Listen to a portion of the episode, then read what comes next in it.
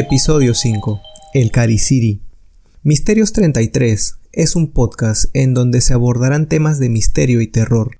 Cada semana desarrollaremos un nuevo tema interesante. Te espero cada martes con un nuevo episodio y si te gusta este contenido, por favor califícalo en las distintas plataformas de transmisión. El día de hoy vamos a conocer la leyenda de un enigmático ser llamado el Cariciri.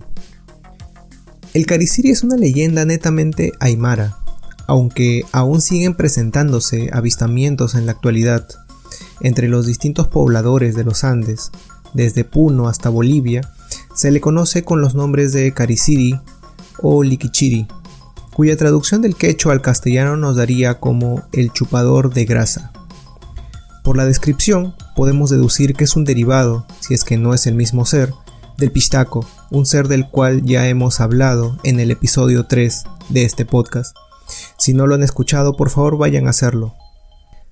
Al cariciri también se le conoce como ñacac o caricari. Los indígenas de la zona lo describen de la siguiente manera. Es un ser antropomórfico, de pelo amarillo, gigante, cruel y exclusivamente nocturno al encontrarse con él, cualquier persona empieza a sentirse como hipnotizada y mareada. Este ser aprovecha y extirpa toda la grasa del ser humano, dejándolo en un estado de agonía total. Se afirma que antes de la conquista española, el Cariciri era un ser maléfico invisible, causante por lo general de las enfermedades consuntivas, porque van consumiendo y debilitando cada vez más al enfermo hasta su muerte. Aprovechándose del sueño de las víctimas, este ser les realiza un pequeño corte y les extrae la grasa. Después de la conquista, las personas que vivían en los Andes consideraban al verdugo como el cariciri, ya que quedaban impresionados con su forma de degollar y reducir el cadáver a cuartos, estos creían que el verdugo era un ser extraordinario, un malvado que terminaba su sangrienta faena vistiendo la piel del difunto y con la cabeza, que estaba cubierta de sangre y tierra, puesta como una capucha, que solo dejaba al descubierto su rostro pálido como la muerte y sombrío como la noche. El cariciri llevaba en la mano una campanilla, cuyo lúgubre sonido se escuchaba de rato en rato. Decían de él que se alimentaba de carne humana, prefiriendo devorar la de los niños que se encontraban a su paso. Poco a poco y a medida que las ejecuciones en esa forma disminuyeron, la imaginación de los andinos fue confundiendo al verdugo con el fraile, el cual acompañaba al condenado a la pena de muerte hasta que el primero desapareció de su memoria y leyendas, y solo el último quedó con el mote o sobrenombre de Cariciri. Con el transcurrir de los años, probablemente la circunstancia de ver trajinar con alguna frecuencia a los frailes solos y por caminos silenciosos y desiertos, haya dado también lugar a la formación de esta leyenda, con todos sus lúgubres contornos. Se dice que una forma de atacar es volviéndose invisible y morder a la víctima sin que ésta se dé cuenta. La profanación se delata cuando en el exterior del cuerpo se visualiza una gran mancha roja, por la cual se comienza con la succión de la grasa hasta que la víctima muere. En la época de la colonia, el fraile simbolizó para el andino el autor de la caristía y hambre en el sector rural ya que en sus alforjas se creía que llevaba magia y comida que encontraba por ahí, recogiendo todo a su paso y no dejando algo para los andinos, muriendo estos últimos por inanición. En todas las minas de la región andina se consideró de mal agüero la presencia de un fraile.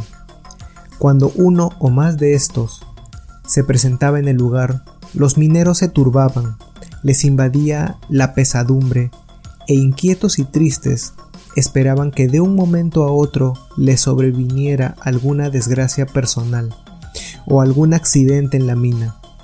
Temían que se perdiera la veta del metal que explotaban o se derrumbara y matase obreros o murieran de manera violenta uno o más de ellos. En la década de 1930, las minas que se explotaban en la región andina del departamento de Puno en Perú, los mineros se oponían a que se llevara a cabo un acto religioso, alegando que la presencia de un sacerdote les traería mala suerte, porque los genios subterráneos, es decir, habitantes de las profundidades de los cerros, dueños y señores de las vetas, las ocultarían indignados por la profanación de la que eran objeto. Esto para que jamás las encontrasen y a ellos les castigaría dándoles enfermedades. Cierta o no la leyenda del Cariciri, esta sigue siendo vigente en la zona.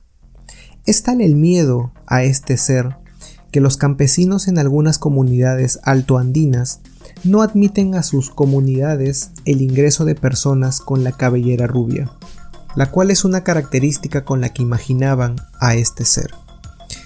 El objetivo principal del Cariciri es sacar la grasa corporal de las personas.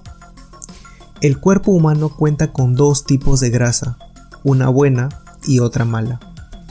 El Cariciri solamente quita la grasa buena, por lo que la víctima termina muriendo al poco tiempo del ataque. Ahora vamos a pasar con unos mitos o leyendas acerca del Cariciri que se comentan por la zona. En una cabaña de Jancantaya, en Puno, vivía una mujer solitaria con dos enormes perros, que tenían el nombre de Tomai Cariza y Uai Cariza. Nadie se le acercaba por temor al ataque de sus perros, que acostumbraban alejar a los intrusos hasta quitarles la vida.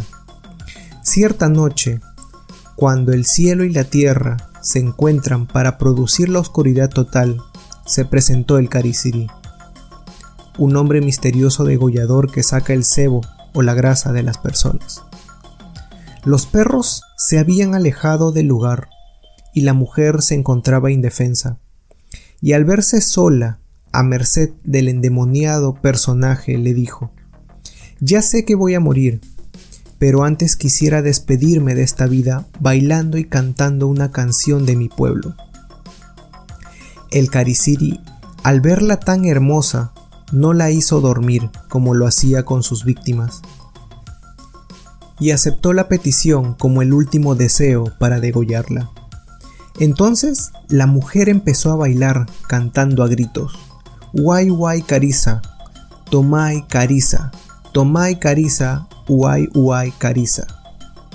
Los perros, al escuchar la voz de su ama, acudieron velozmente y viendo al extraño se lanzaron sobre él, quien a duras penas logró huir del lugar aprovechando la oscuridad. Wai Cariza y Tomai Cariza emprendieron la persecución hasta acabar con el Cariciri. Cuentan que el Cariciri no murió del feroz ataque de los dos perros. Para salvarse se habría convertido en piedra o hicho, que es una planta de los Andes. Por eso los perros olfatean las piedras y los hichos marcándolos con su orina. ¿Qué les pareció esta leyenda? Ahora vamos con un caso más actual, un caso real ocurrido en el 2014 en Paucarcoya, también en Puno. Los pobladores indicaban que una niña de 14 años había sido atacada por el cariciri y tanto los padres como la prensa estaban convencidos de que el Cariciri había sido el causante de la muerte de la niña. Según cuentan sus compañeras de colegio, la niña fue vista paseando con un hombre extraño y luego de esto empezó a ser atacada por una enfermedad tan fuerte que acabó con su vida al poco tiempo. Los médicos del Hospital Regional de Puno diagnosticaron que la niña tuvo anemia sin embargo, los pobladores, fieles creyentes a sus leyendas, estaban convencidos de que el ataque fue perpetrado por el Cariciri, que inclusive llegaron a tomar las precauciones de no salir de sus casas en las noches, para que no sean atacados por la entidad. ¿Qué les pareció este caso real? Acompáñenme la siguiente semana en un nuevo episodio, con otro tema sumamente interesante y lleno de enigmas que descubriremos juntos. El tema de la siguiente semana será el misterio de la Atlántida. Estén atentos. Gracias por escuchar Misterios 33 Podcast. Hasta la próxima. Si tienen algún tema que quisieran de que se desarrolle, me pueden contactar en cualquiera de las redes sociales como Facebook, Instagram y YouTube, donde me pueden encontrar como Misterios 33 Podcast. O también pueden enviar un correo electrónico a misterios33.contacto gmail.com. Por favor no dudes en calificar el podcast en todas las plataformas para seguir creciendo. Buenas noches.